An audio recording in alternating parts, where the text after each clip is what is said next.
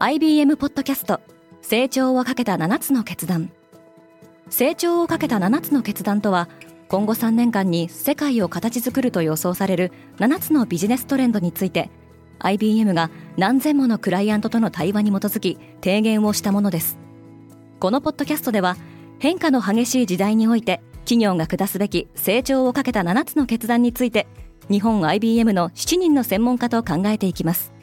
今お聞きのリスニングサービスにてぜひフォローボタンからフォローをお願いします。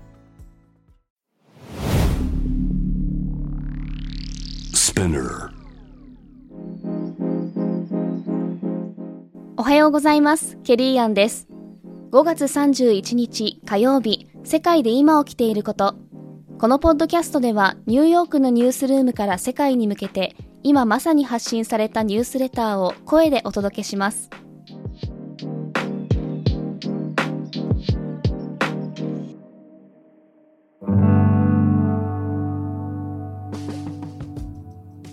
北京は封鎖を緩和し始めた。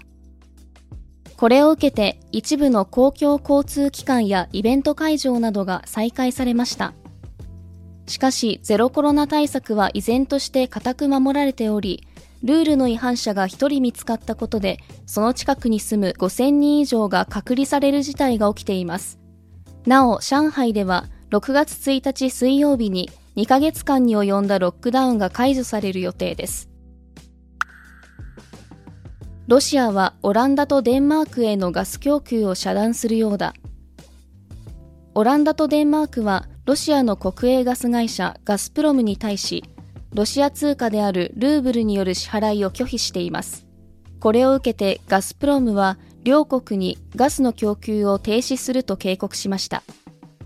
一方、ウクライナのゼレンスキー大統領は石油を含む第6次制裁措置について早急に行動を起こすよう EU の首脳陣に促しました。アジアで覚醒剤の錠剤およそ10億点が押収された。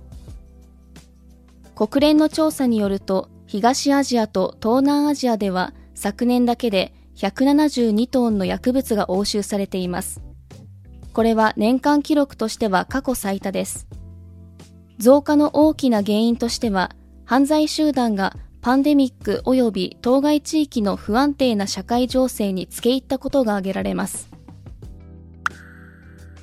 EU は気候変動対策の支出目標に届かなかった。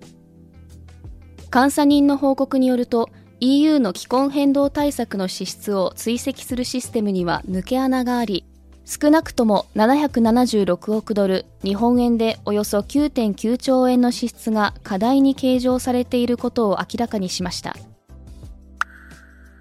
WHO はサル痘がパンデミックを引き起こす可能性は低いと述べている。しかし、症例が急増していることから、サル痘の研究のための資金を増やすかどうか検討しています。ケニアが7年ぶりに利上げを実施した。ケニアの金融規制当局はインフレへの対策として利上げを決めました。この数週間の間に利上げを行った南アフリカとナイジェリアにケニアも加わった形です。今日のニュースの参照元は概要欄にまとめています。明日のニュースが気になる方はぜひ Spotify、Apple Podcasts、Amazon Music でフォローしてください。Quartz Japan では世界の最先端を毎日2通ニュースレターでお送りしています。他にも世界で暮らす女性の喜びや悩みを伝えるポートレートオブミーがスタートしています。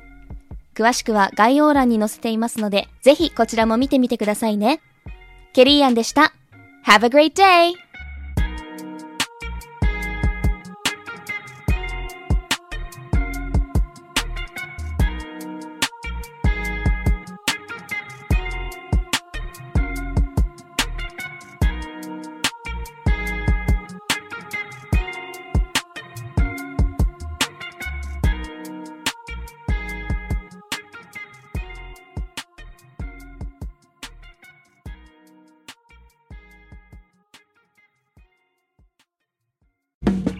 リスナーの皆様より多くのリクエストをいただいている話題のニュースを深掘りしたエピソードを週末の有料版で配信中です。